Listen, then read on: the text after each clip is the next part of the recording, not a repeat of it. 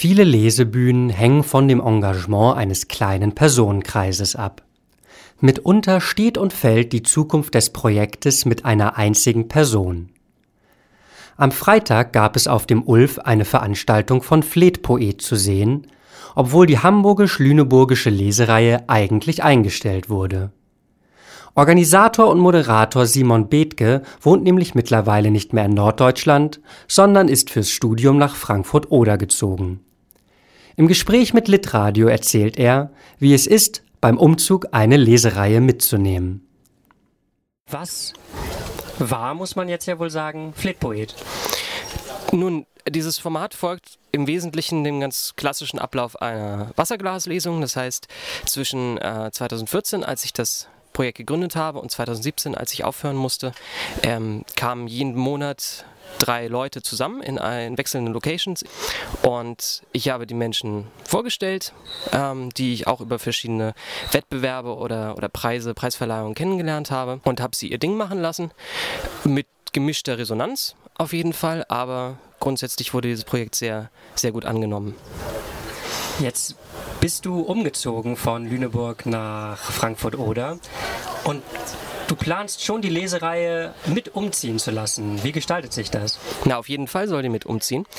Zumal ich ein bisschen aus der Übung bin, ähm, was die ganzen Anträge und so weiter angeht. In Lüneburg war das recht einfach. Wir wurden gesponsert von dem dortigen Stupa, vom AStA, vom Kulturausschuss und von der Sparkassenstiftung, die im Wesentlichen uns einfach Geld gegeben haben und wir ihnen über Belege Rechenschaft schuldig waren, was wir damit anstellen. Sonst hat da weiter äh, niemand interveniert. In Frankfurt gestaltet sich das alles etwas etwas anders. Soweit ich das bisher herausgefunden habe, sind äh, die dortigen Gremien durchaus, also erstmal gibt es weniger in der Stadt, was an Geldern zur Verfügung steht. Natürlich gibt es auch wieder die Universität, es gibt die Stadt, aber da sind die Antragsfristen und die Antragsanforderungen doch um einiges äh, strikter als in Lüneburg, habe ich das Gefühl, dass man da einem mehr auf die Finger schaut, was man mit den Geldern anstellt und man auch ganz sicher sein möchte, sicher gehen möchte, dass es auch in die richtigen Hände gerät.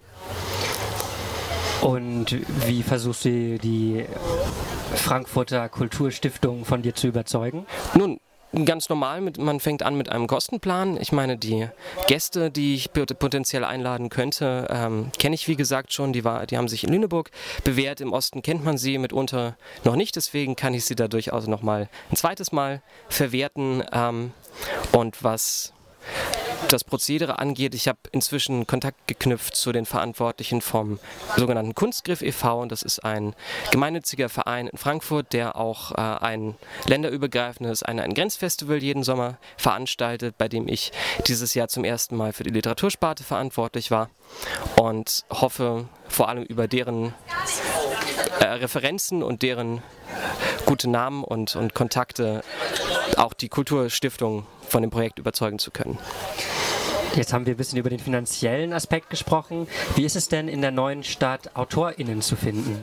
Da die Viadrina Universität, die dort ansässig ist, äh, sehr stolz ist auf ihr internationales Publikum, könnte ich mir vorstellen, dass Fleetpoet natürlich unter anderem Namen dann in Frankfurt auch ein, ein mehrsprachiges Publikum erreicht, mehrsprachige KünstlerInnen äh, engagiert. Um es zu etablieren, würde ich wahrscheinlich dabei bleiben, das erstmal so wie gehabt, also drei, drei Menschen, äh, die ich mitunter schon kenne, ranzuholen und ihnen bestenfalls auch die, ähm, ein Honorar zahlen zu können, die Anfahrtskosten zu übernehmen und auch eine Unterkunft stellen zu können. Aber was die einheimische Literaturszene betrifft, glaube ich bislang, dass es weniger Leute gibt, die sich als AutorInnen verstehen, als man bei dem kulturwissenschaftlichen oder literaturwissenschaftlichen Fokus, den viele Studiengänge an der Viadrina haben, eigentlich zu vermuten ist. Insofern würde ich vermutlich erstmal, werde ich vermutlich erstmal importieren und später, wenn das Projekt seine Wellen geschlagen hat, dann auch die Einheimischen dazu holen.